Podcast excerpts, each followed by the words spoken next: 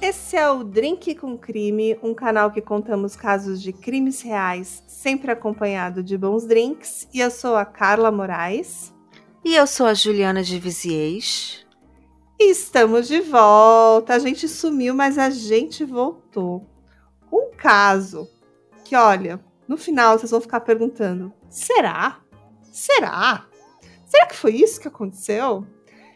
E esse caso é um roteiro maravilhoso da nossa querida Juliana, que sempre traz os melhores episódios. Ah, obrigada. Ah, seja humilde, obrigada. É, mas olha, esse aqui tá especial. E esse é daquele que quem gosta de mistério, quem gosta assim de uma investigação, quem gosta de ver os detalhes de cada caso, vai curtir. Então fica até o final, que hoje falaremos dos crimes na família Hargan, um conto de duas irmãs. Bora lá? Bora! E a história de hoje, Carla, é sobre um crime familiar. Mais um crime familiar, que a gente adora aqui no Drinkzinho. É sobre uma empresária rica e bem-sucedida que foi assassinada junto com sua filha mais nova. E a dúvida é qual a filha dessa empresária que cometeu o crime. Babado, né? Não, babado. E olha, eu vou te falar que eu ainda não tenho uma opinião formada sobre esse caso. A gente vai apresentar uns dados, a gente fez até um experimento científico. Fizemos. Para ver se realmente isso pode ter acontecido. Então, gente, vamos lá. Vamos para o caso. Pamela Hansen Hargan era vice-presidente da gigante aeroespacial e também bélica Lockheed Martin. Segundo a Wikipedia, a Lockheed Martin Corporation é uma empresa fabricante de produtos aeroespaciais criada em 1995. É a maior produtora de artigos militares do mundo e 95% do orçamento anual dessa empresa provém de contratos de compras realizadas com o Departamento de Defesa dos Estados Unidos, outras agências governamentais americanas como a NASA e clientes estrangeiros. Eu fui pesquisar sobre essa empresa que eu fiquei bem impressionada com essas informações e eu estava curiosa para saber quais produtos que eles efetivamente fabricavam. E essa empresa, elas, entre outras atividades, constroem equipamentos e desenvolvem tecnologia para a NASA. Elas também fabricam é, modelos de aviões caça, como o F-16 e o F-18. Fazem armamentos de guerra, como mísseis intercontinentais, munição antiaérea e antitanque. E também, gente, eu não poderia deixar de comentar que eles também fabricam aqueles robôs que parecem os cachorrinhos, que está no episódio do Black Mirror. Sabe que episódio é esse, Carla? Sim! Gente, esse episódio me assustou horrores. Eu fiquei com muito medo. É o episódio Metalhead, da quarta temporada, em que um grupo de pessoas invade um local que achavam que estava abandonado, mas havia esses cão robô, cães robô, de guarda, né, tomando conta do lugar. E pelo menos na série, eles são extremamente rápidos e letais. E é quase impossível fugir ou se esconder daqueles cãezinhos robôs, sabe? Então eu fiquei com muito medo desse episódio. E aí, sempre que eu vejo essa empresa, eu fico, gente. Eles né? fazem o cachorrinho do Black Mirror. É, e, aliás, Black Mirror é uma série muito boa, né? Faz a gente pensar e refletir sobre várias coisas. E eu tô pensando aqui que a nossa amiga, né, a Pamela, vice-presidente dessa mega empresa, estamos falando aí de um baita de um salário, né? Sim, Com certeza. Baita, assim, uma mega empresária também, né? Imagina o nível que você tem que chegar para ser vice-presidente de uma Lockheed Martin. Não, imagino que ela devia ser uma mulher muito capacitada, com muito conhecimento para chegar nesse cargo, nessa posição, né, Ju? Ah, com certeza, uma pessoa muito capaz, muito determinada. E então, né, como a gente falou, essa, essa empresa, a Lockheed Martin, ela é realmente uma empresa de ponta e para chegar lá tem que ser mega foda, né? Mega muito bom. E a Pamela Penn, o Penn, apelido dela, chegou lá. Ela construiu sozinha um patrimônio de 8 milhões de dólares e morava numa casa avaliada em 1 milhão de dólares, que ficava numa área nobre em Fairfax County, no estado da Virgínia, Estados Unidos. A Penn havia sido casada com Stephen Hargan e junto tiveram três filhas. Após a separação, as filhas foram morar com ela, mas mantiveram ali contato com o pai. No ano em que tudo aconteceu, 2017, Pen estava com 63 anos e suas filhas Ashley estava com 34, Megan com 32 e Ellen, a mais nova, com 24 anos. E todo o patrimônio que a Pen construiu, mesmo em vida, já era distribuído entre suas filhas, porque ela sempre comprava presente, obtinha bens ali para elas. E a Pam, inclusive, comprou casas para as filhas delas, né? É, e por motivos diferentes, duas dessas suas filhas estavam morando provisoriamente com ela na época dos fatos. É, a filha do meio, a Megan, de 32 anos, ela era casada com um militar que estava servindo no exterior. E para não ficar sozinha nesse período, ela se mudou junto com a sua filha Molly, de 8 anos, para a casa da sua mãe. E a Megan também estava adquirindo uma outra casa, no qual pretendia se mudar futuramente com seu marido e filha. E a outra filha que estava também morando provisoriamente na casa da Pen era a caçula da família, a Ellen, de 24 anos. E a Ellen era com certeza a filha mais parecida com a Pen. Ela era muito estudiosa, extremamente dedicada e tinha ambições altas. E por conta desse temperamento, tão parecido com a sua mãe, muitos diziam que ela era a filha favorita. As três irmãs sempre se deram muito bem, mas Clara viu um pouco de ciúmes da Ellen, porque ao mesmo tempo, ela também era considerada pelas irmãs como a bebê da família, a queridinha de todas. E a Ellen, ela estava se preparando para ter uma carreira semelhante à de sua mãe. E com apenas 24 anos, ela já tinha duas graduações. Ela é formada em matemática e em administração de empresas.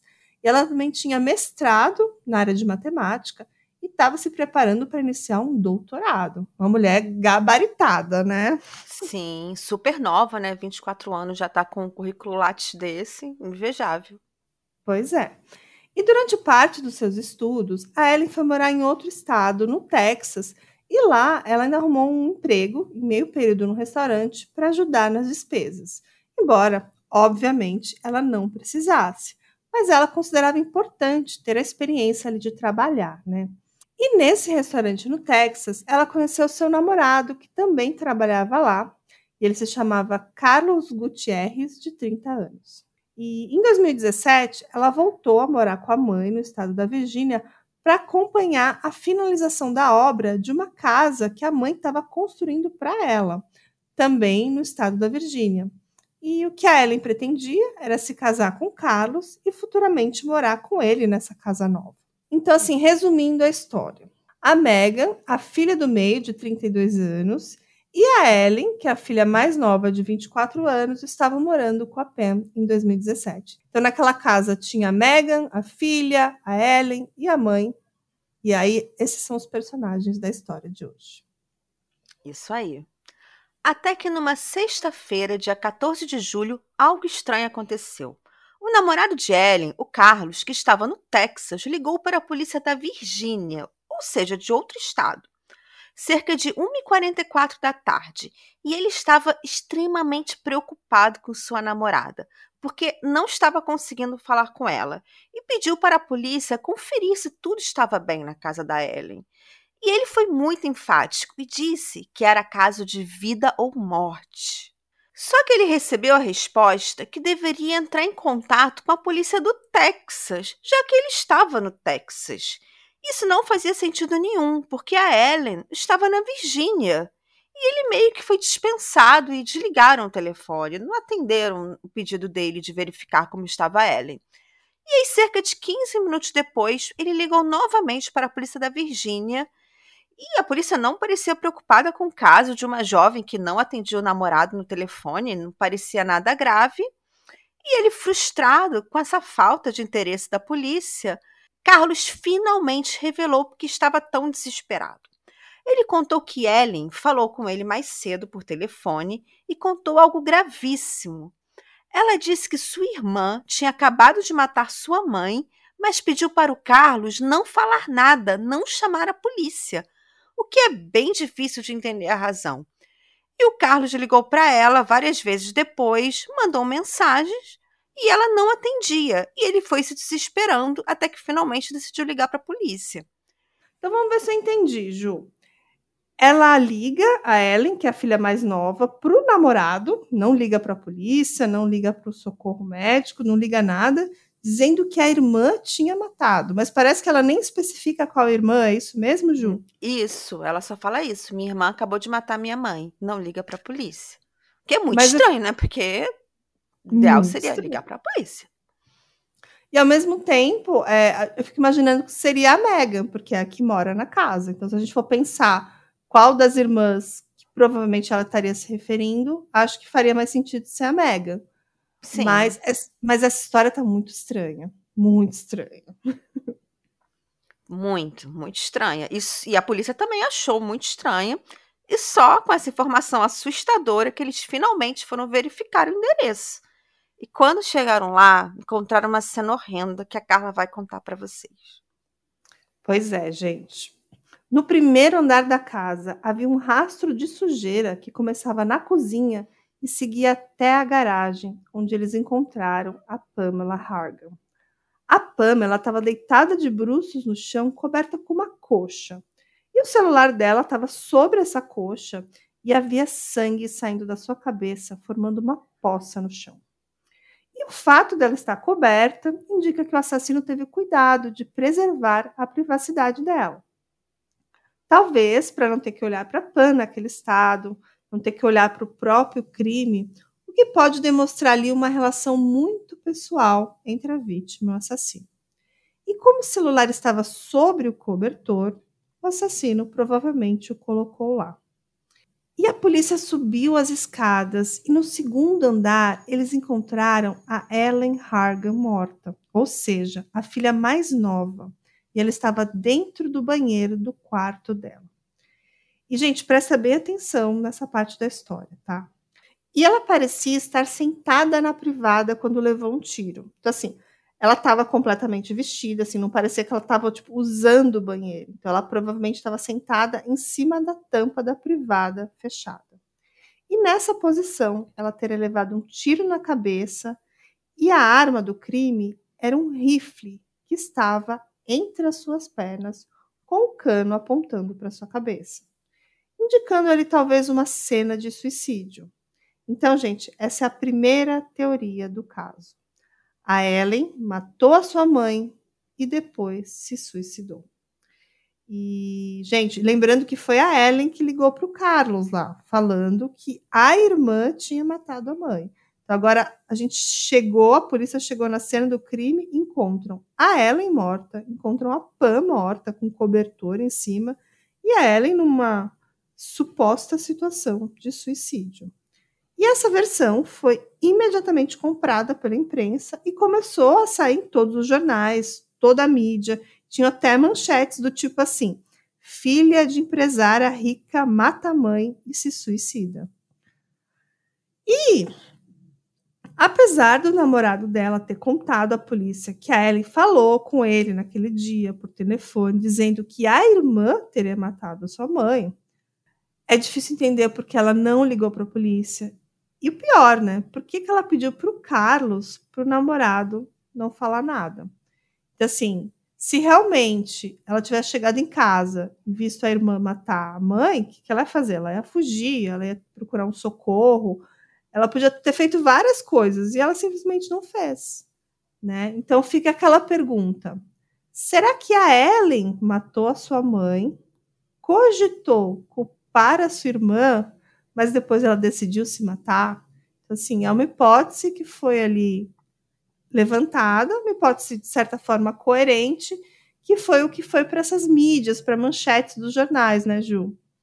Sim, e com esse cenário, né, essa provável situação, a polícia chamou a Megan, a outra irmã, irmã do meio, que morava na mesma casa. Megan contou que saiu da casa junto com sua filha Molly por volta de uma e meia da tarde daquele dia. E disse que naquele mesmo dia a Pen e a Ellie teriam discutido. No depoimento, ela chorava e repetia que a Ellen estava muito brava, muito brava. Ela disse que a Pan não aprovava o relacionamento da filha com o Carlos e proibiu que a Ellen se mudasse para a casa nova que estava sendo construída, ia ser um presente da mãe, a casa, e ela teria proibido que ela se mudasse para essa casa com o Carlos. E a Pen teria até ameaçado cancelar o contrato da obra, e a Ellen teria ficado desesperada.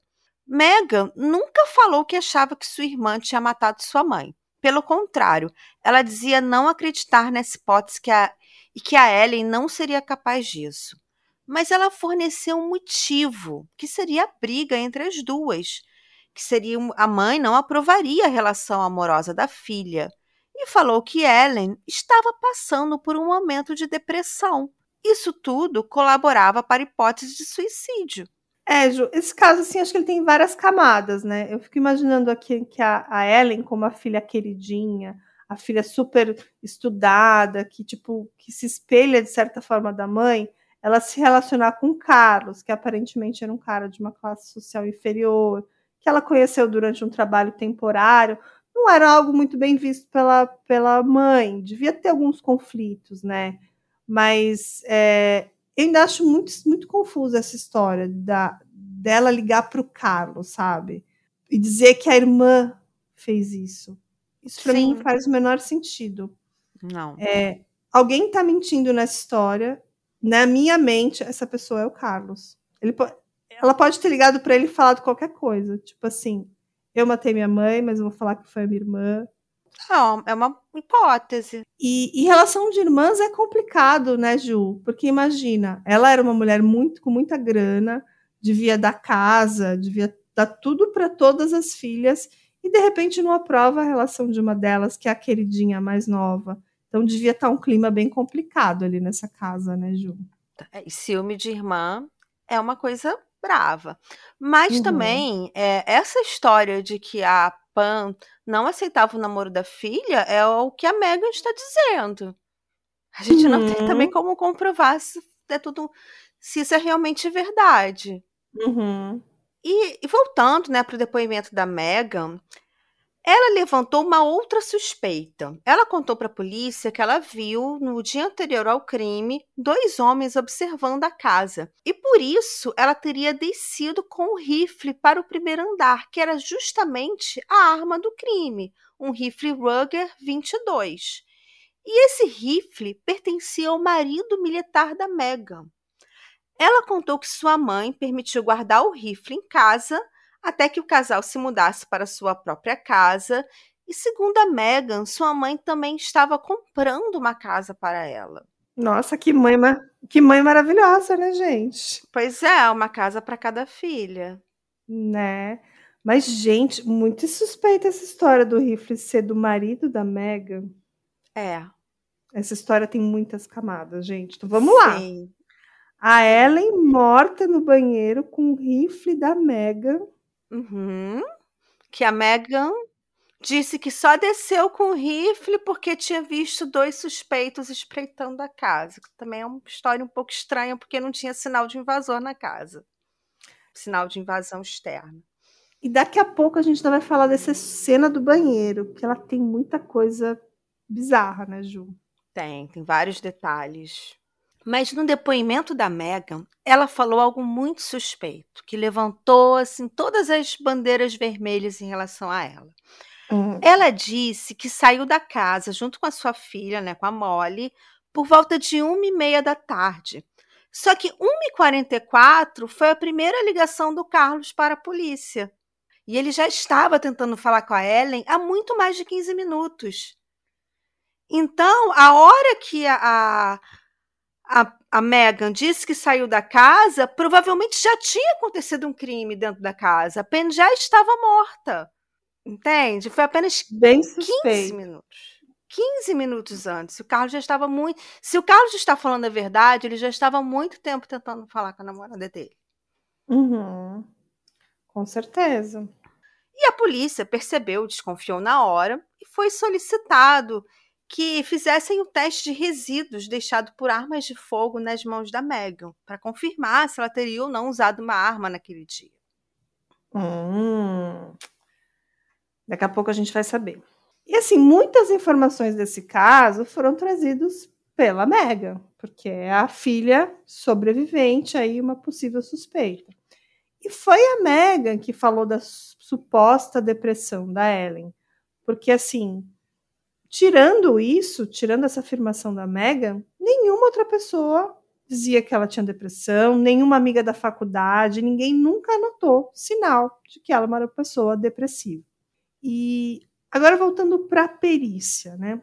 Uma perita foi enviada para analisar a cena do crime e ela achou algo bem estranho, porque o rifle ele estava muito próximo do rosto da Ellen e ele estava completamente ensanguentado, o rosto da, dela. Porém, no rifle havia pouquíssimo sangue e seria esperado muito mais sangue. E tinha muito mais coisa estranha, né? Não tinha nenhuma impressão digital na arma e deveria haver impressões digitais da Ellen. Afinal, ela se matou, foi um suicídio, então ela não estaria, por exemplo, usando luvas é, para cometer esse, esse, esse ato. E no próprio celular da Ellen, que estava sobre a pia do banheiro, próximo ao corpo, também não havia impressões digitais, nem DNA da Ellen. E é muito suspeito, porque ela usou bastante o celular naquele dia para falar com o Carlos então, dava a entender que tudo foi muito limpo, né? A cena parecia muito limpa, parece que alguém limpou o celular, porque, gente, o celular da gente vive cheio de digital, né? Eu tô olhando pro meu celular aqui do lado, deve ter umas 50 marcas de dedo. Como é que não tem uma digital naquele aparelho de celular? Muito Não tem estranho. DNA. Gente, não tem DNA Né? dela. Alguém limpou aquele esse celular, não é possível. Pois é. E assim, eles encontraram o DNA da Ellen na alça da caixa de munição, que mostra que ela pode ter tido algum contato com aquela caixa de munição, mas não necessariamente que ela abriu a caixa e carregou a munição da arma. E quando essa perita ela fotografou a casa, ela encontrou uma estante no porão com vários álbuns de fotografia, e dentro de um desses álbuns havia papéis com informações financeiras. E junto com esses papéis aí, tinha um extrato bancário da Mega e uma planilha cheia de senhas informações de verificação de segurança da PEM. E com aquela planilha, seria possível, por exemplo, movimentar toda a conta, toda a vida bancária da PEM. Só que quando esses documentos foram encontrados, a polícia ainda não tinha o mandado de busca e apreensão.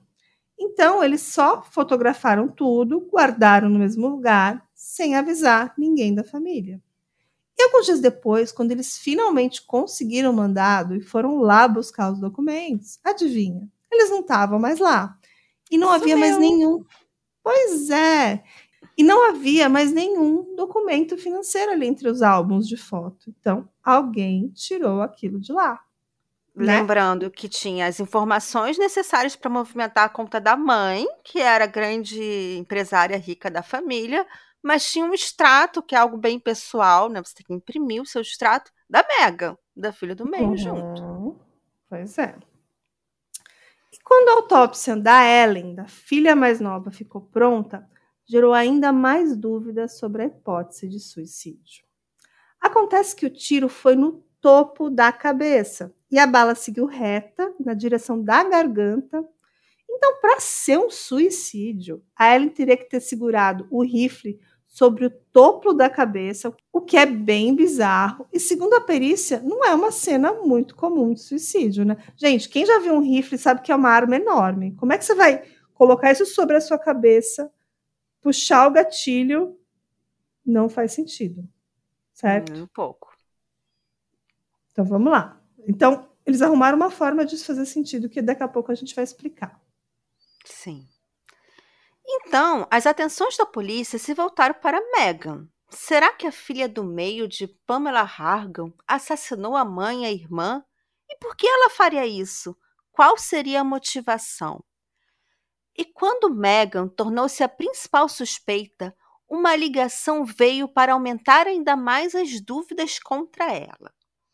Como o caso estava em todos os jornais, um funcionário do banco que Penn tinha conta ligou para a polícia e contou que na véspera do crime ocorreu uma tentativa de transação bancária muito suspeita. Um dia antes dos assassinatos, alguém ligou para o banco e se identificou como Pamela Hargan. e ela pediu uma transferência de 400 mil dólares para a empresa de sua filha Megan. Para confirmar a identidade, o banco perguntou os dados pessoais, dados da conta, senha e ainda usaram aquelas perguntas de segurança. E todas as respostas estavam corretas. O banco respondeu que realizaria a transferência e desligaram o telefone. Como essa não era a forma usual de transferência bancária, o banco decidiu entrar em contato com a PEN novamente pelo número de celular cadastrado dela no banco e assim confirmar a identidade e realizar a transferência com mais segurança. Hey, você se interessa por crimes reais, serial killers, coisas macabras e tem um senso de humor um tanto quanto sórdido? Se sim, você não está sozinho. Se você precisa de um lugar recheado de pessoas como você, Venha conhecer o podcast Pátria Amada Criminal. Todas as semanas tentamos entender o pior da humanidade. Nesse processo a gente ri, chora, fica brava, fofoca, porque afinal de contas é assim que a gente fala quando está entre amigos. Suas novas melhores amigas trevosas estão aqui no Pátria Amada Criminal. E quando a Pen atendeu o telefone, ficou escandalizada porque ela não havia feito a ligação, não havia solicitado a transferência. Ou seja, era uma fraude a transferência de 400 mil dólares não foi realizada. E embora a gente não tenha certeza do que aconteceu, sabemos que o banco informou para Penn que a transferência seria para a empresa em nome de sua filha, Megan. E imagino que a Penn ficou muito brava com a filha e teria tentado confrontá-la. Será que foi nesse momento que Megan pegou o rifle e atirou contra a própria mãe? É muito estranho, né? Que isso foi um dia antes, né? A pessoa tenta pegar a grana da própria mãe, transferir para a própria conta bancária, e no dia seguinte ela aparece morta, e a sua irmã Exato. também aparece morta, e ela, tipo, não sei de nada, não estava em casa, tinha acabado de sair. É, e na manhã do dia 14 de julho, o dia do crime, a mesma pessoa se passando por pé ligou de novo para o banco e disse que houve uma confusão sobre a transferência e pediu que fosse realizada a transação, o que obviamente não ocorreu. E agora a polícia tinha um suposto motivo para a hipótese de Megan ter matado a mãe. Seria interesse financeiro. E pensando por essa lógica, se Pen morresse, Meghan seria uma das herdeiras junto com, sua, com suas irmãs. E com a morte da Ellen, ela só teria que dividir a herança com a irmã mais velha, a Ashley. Então, se ela tinha interesse financeiro, a morte da mãe seria cômoda. Sim, mas ao mesmo tempo ela não conseguiu fazer nenhuma dessas transações. Ela tentou uma vez, tentou uma segunda vez, o que devia ter causado um grande estresse ali, porque a Pam percebeu que a Megan estava tentando rapar a conta dela, aparentemente. E temos uma motivação, hein? Temos uma boa temos. motivação. E com a morte da Pen, ela não teria mais que fazer a transação, porque ela receberia como herança. Sim. E a pobre Ellen, acho que nessa história pode ter tentado talvez acobertar a irmã, tentado não chamar a polícia e fazer alguma coisa e se tornou mais uma vítima. Acho que faz sentido, não? É, ela teria sido a testemunha ocular do crime, por isso teria que ser eliminada.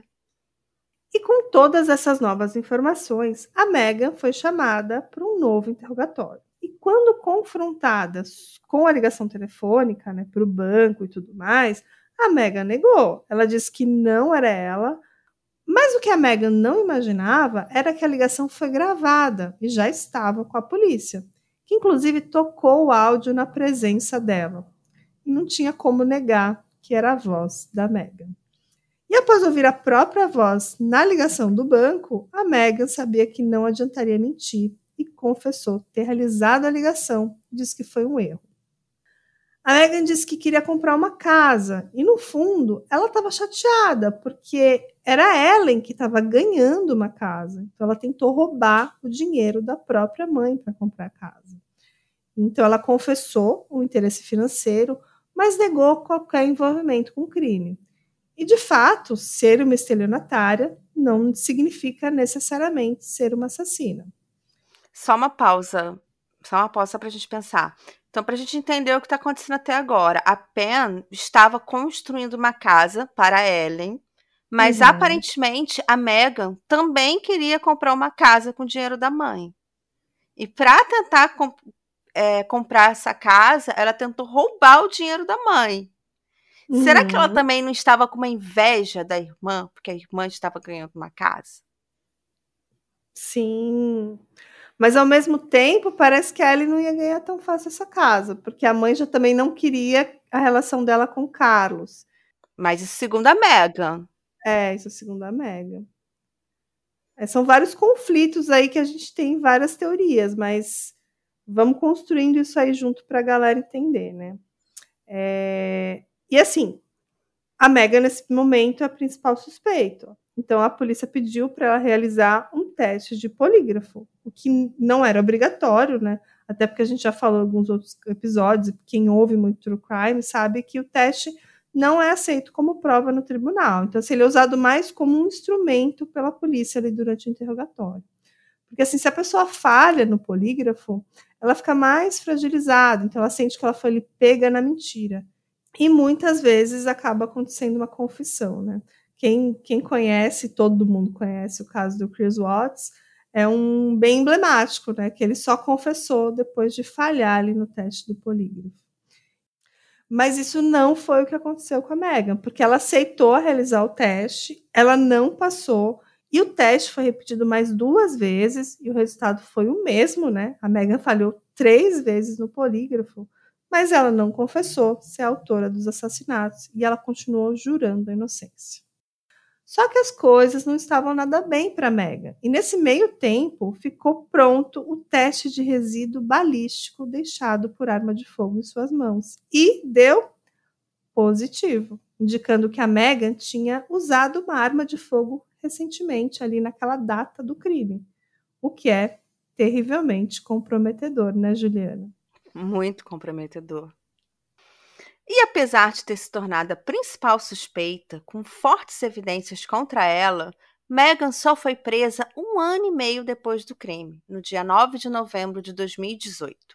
E junto com o mandado de prisão da Megan, havia também um mandado de busca e apreensão na casa dela.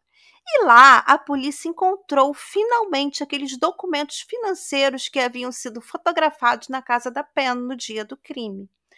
E quando a polícia voltou com a ordem judicial lá na casa da Penn, esses documentos haviam sumido. E agora apareceram na casa da Megan. Olha que suspeito. A melhor amiga da Megan, chamada Rebecca Wolf, se recusa a acreditar na culpa da amiga. Elas se conheceram em 2015, num programa voluntário que promove adoção de cães e gatos resgatados de zona de guerra. Ela conta que Megan tem uma paixão por animais, que ela sempre admirou sua mãe e falava com carinho de sua família. Ela disse que no dia do crime, Megan ligou para ela desesperada, chorando, e disse que perdeu a mãe e a Ellen. Rebecca diz que parecia uma mulher que havia perdido tudo. É, gente, a gente fica aquela pergunta: será que a Megan é uma filha enlutada que perdeu a mãe e uma irmã? Ou será que ela é uma criminosa, né? Quase três anos após o crime, começou o julgamento e houve uma batalha de versões, com a defesa insistindo na tese de assassinato, seguido por suicídio, né, no caso cometido pela Ellen, enquanto a acusação afirmava que a Megan matou a sua mãe e a irmã a sangue frio. E um dos depoimentos que chamou atenção foi o da Ashley, que é a irmã mais velha da família. Acontece que logo após o crime, a Ashley confirmou a versão da Megan sobre o suposto quadro de depressão da Ellen, o que fortaleceria ali a versão do suicídio. Mas no julgamento, ela não confirmou essa informação. Então, assim, vamos lembrar que testemunha em julgamento tem obrigação de falar a verdade. Então, assim, são informações conflituosas, né, Ju? Ela São. confirma, depois lá no julgamento ela fala: não, não, minha irmã não tinha depressão e tudo mais. É, e realmente a acusação afirmou que a Ellie nunca teve um diagnóstico de depressão. E se a gente pensar que a Ellie vinha de uma família muito rica, que ali tem amplo acesso ao sistema de saúde privado americano, então se ela realmente tivesse depressão, se ela precisasse de uma ajuda médica, ela prontamente teria, né? Então, o diagnóstico estaria no seu prontuário, poderia ser confirmado, você teria um histórico disso, e isso não existe. Sim. Mas o ponto de discussão principal era se seria possível, considerando o trajeto da bala, a Ellen ter ou não cometido suicídio. Porque, para a defesa, se for possível, mesmo que em um ângulo muito bizarro, uma forma muito bizarra de cometer suicídio, coloca uma dúvida razoável na culpa da Megan, já que as provas são circunstanciais. A bala que matou a Ellen perfurou o topo de sua cabeça e seguiu reto na direção da garganta. Então ela teria que ter mirado no topo da cabeça.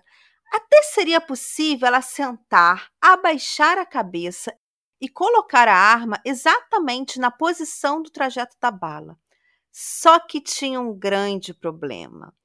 A acusação mostrou que Ellen não conseguiria apertar o gatilho, porque o tamanho dos braços dela era menor do que o tamanho da arma, que era um rifle Ruger 22, uma arma comprida. A diferença era de apenas 5 centímetros. E se a Ellen tivesse atirado contra o rosto ou colocado a arma na boca, ela conseguiria apertar o gatilho, conseguiria alcançar e se matar. E seria uma posição anatômica muito mais comum em caso de suicídio. Mas a defesa encontrou uma hipótese viável que até o perito da acusação concordou que era possível. Ellen poderia ter apertado o gatilho com o dedo do pé Sim, isso mesmo que vocês ouviram. A defesa alegou que ela usou o dedão do pé para alcançar o gatilho e se matar. Embora isso seja muito bizarro. Eu fico imaginando como a pessoa resolve se matar sentada numa privada, num banheiro. Vamos lá, galera, com o rifle entre as pernas. Ela teria que abaixar, colocar o dedão do pé no rifle e atirar na própria cabeça. Quase que ela teria que ficar tipo quase que virado para baixo, assim, tipo 45 graus para baixo. Porque é por causa do trajeto da bala. É. Se entrou na cabeça parou na garganta. É muito louco. Tipo assim, e assim. É muito difícil. Eu acharia isso possível se ela não conseguisse al alcançar o gatilho em posição alguma. Mas uhum. se ela uhum. mirasse contra o rosto, ela alcançaria. Então ela não precisaria usar o dedão do pé para se matar. Entende? Uhum. Só nessa posição bizarra que é no topo da cabeça, que aí teria que ser ou com o dedão no pé ou foi um assassinato, não foi ela. Sim, aí o que, que vocês sim. acreditam? Né? Bizarro. Bizarro. Mas a defesa justificou. É uma possibilidade real. Ela poderia ter feito, e segundo eles, colocaria uma dúvida razoável no caso. A defesa também levantou várias dúvidas sobre o comportamento da Ellen no dia do crime. Ela ligou para o namorado, falou que sua irmã matou sua mãe e pediu para ele não ligar para a polícia. Não fazia sentido, porque ela não ligou para a polícia ou tentou fugir da casa.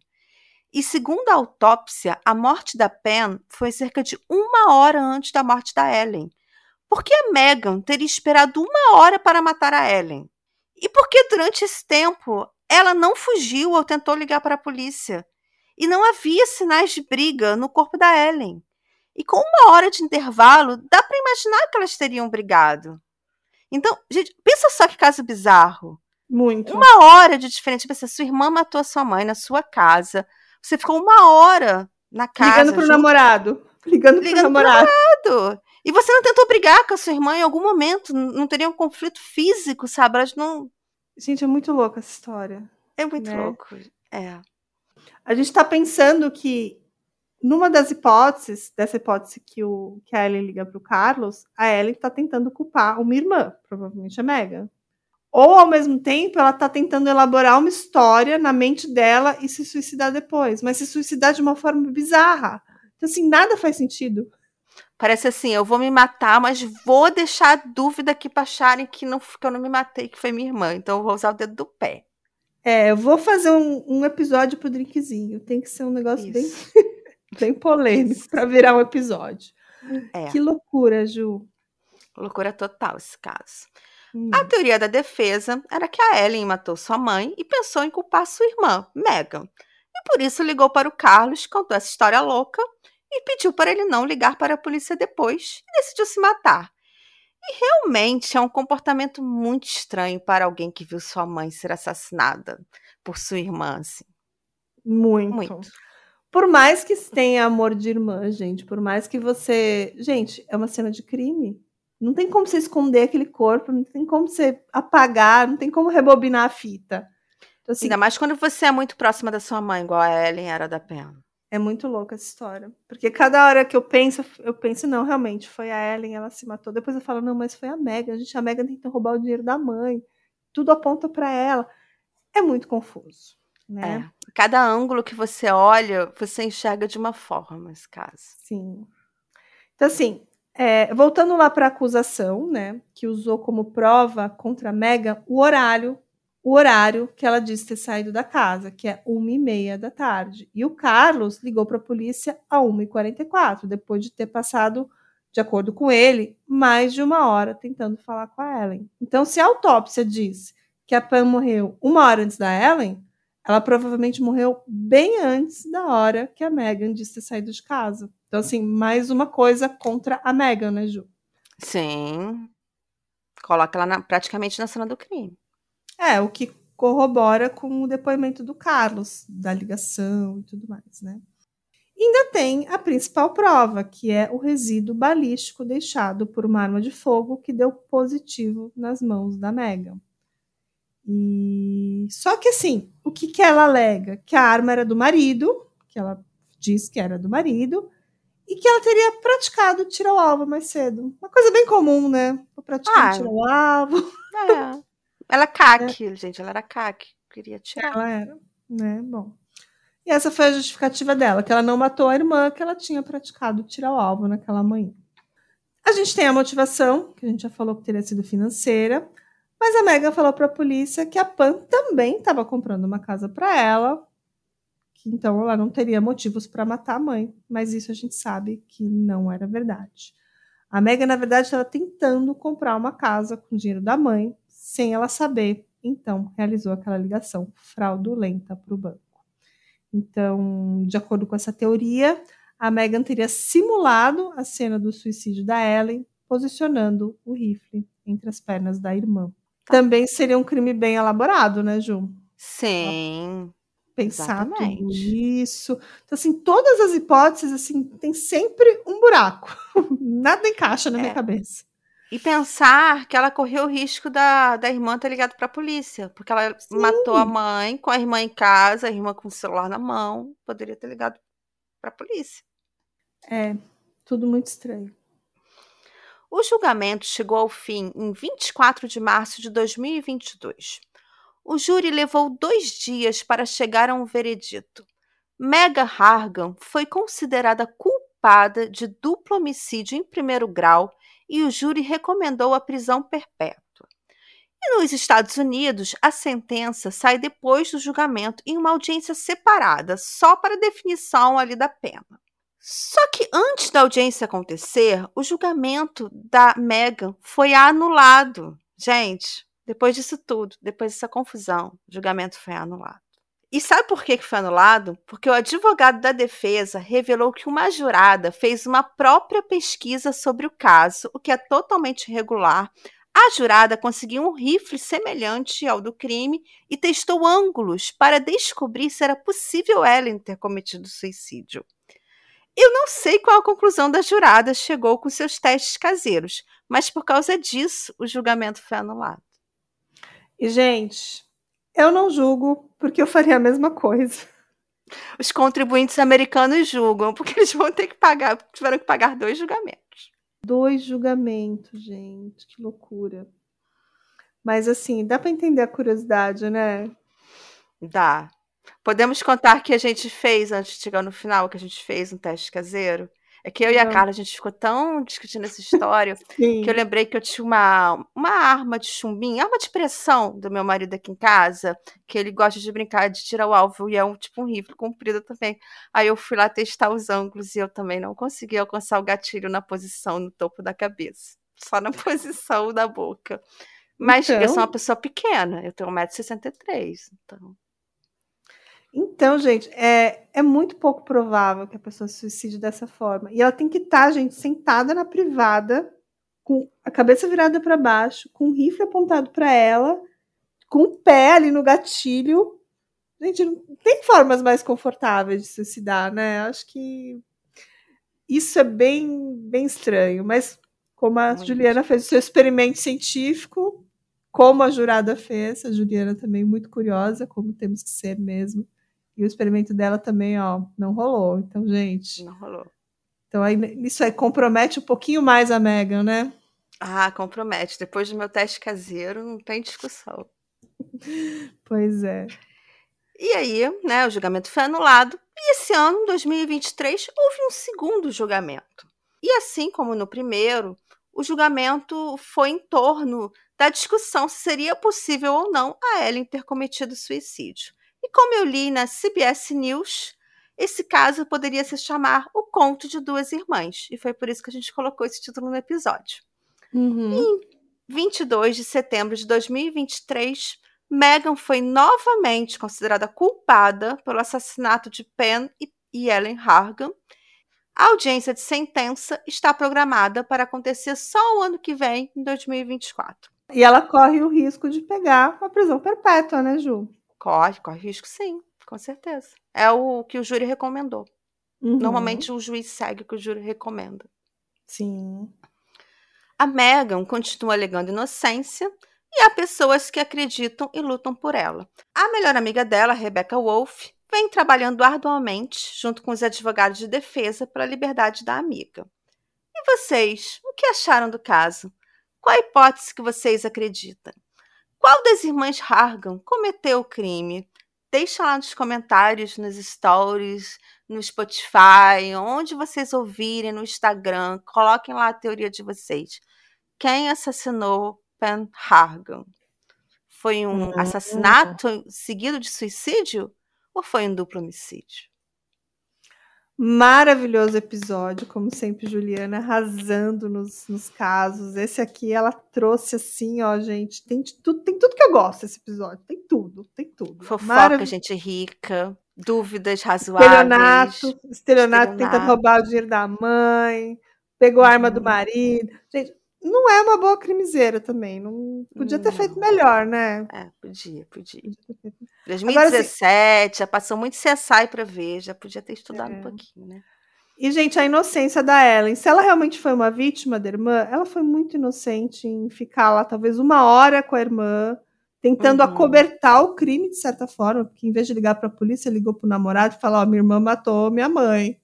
Tipo, eu jamais faria isso. A primeira coisa eu ia dar linha ficar bem longe dali e depois tentar encontrar, estar em contato com as autoridades e tudo mais.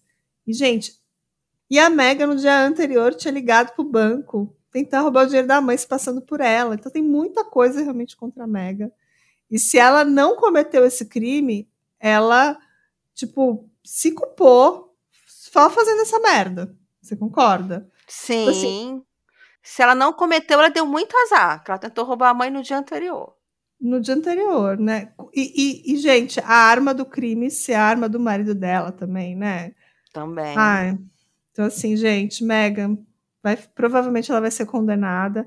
Acho que sempre vai ter essa dúvida, né? Ela Ju? já foi condenada, só falta audiência de sentença. Ela já está é, então condenada. Só se ela tiver muita sorte para ter um terceiro julgamento. É, não sei, porque talvez gente rica, né, gente influente, e a própria irmã mais velha, né, a Ashley, acredita na inocência dela, não? Não é? É, eu acho que sim, eu acho que ela acredita na inocência da irmã. É, então talvez a gente tenha um desdobramento aí mais para frente, né? E as únicas testemunhas dessa história estão mortas, né? A própria uhum. mãe, a Pen, a Ellen, que eu acho que essa Ellen aí foi na história de, de, de gaiato.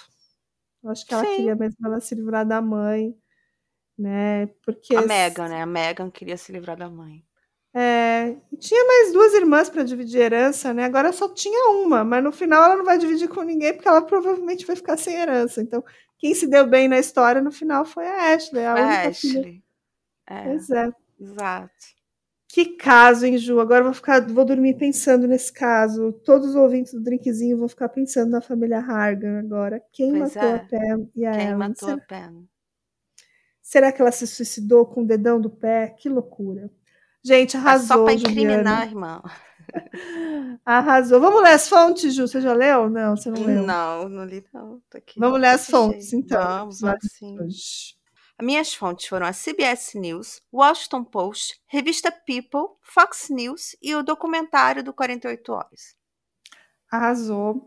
E eu vou deixar recadinhos agora no final. Primeiro eu vou dar agradecimento, porque tem muito apoiador novo entrando no grupinho do WhatsApp, muita gente entrando pelo Orelo para ouvir os episódios exclusivos. Então sejam muito bem-vindos. Para quem não sabe ainda, é só lá entrar na orelo.cc barra drink com crime ou baixar o aplicativo no celular e tem apoios a partir de três reais. Você já ouve vários episódios novos. E vou pedir desculpa porque a gente está um pouquinho afastado aqui, a gente não está postando mais com tanta regularidade, porque eu andei doente, a Judo ficou doente, a gente está trabalhando pra caramba, eu estou viajando pra caramba, mas em novembro, finalzinho do mês, a gente volta com força total aí, com muitos episódios novos para vocês. E a gente não vai abandonar o drinkzinho, né, Juliana? Sim, não, de forma alguma. Semana que né? vem tem episódio também, vai ter. É. Então é isso, gente. A gente ama vocês. Beijo para o grupo de apoiadores que segue crescendo. E beijo para todo mundo. Fiquem bem, se cuidem. E até semana que vem ou até a próxima. Tchau. Tchau. Nossa, esse caso tá demais, Ju. Agora Ai, vou... ficou maneiro, né? Agora só. Tá muito bom. Não sei se é ou não é, eu fico na maior.